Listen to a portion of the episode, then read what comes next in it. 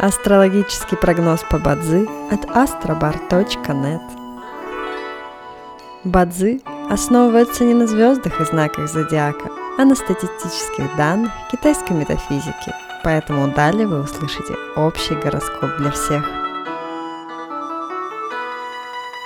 Доброе утро! Это Астробар подкаст с прогнозом на 14 ноября 2023 года – по китайскому календарю это день бинзы, что в переводе означает день огненной крысы.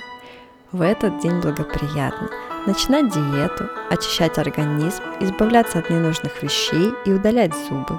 Однако сегодня не рекомендуется проводить и посещать свадьбы, путешествовать, переезжать, начинать новые проекты и регистрировать бизнес.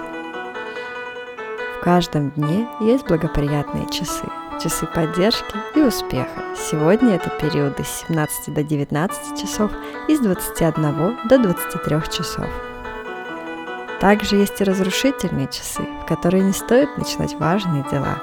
Сегодня это период с 11 до 13 часов.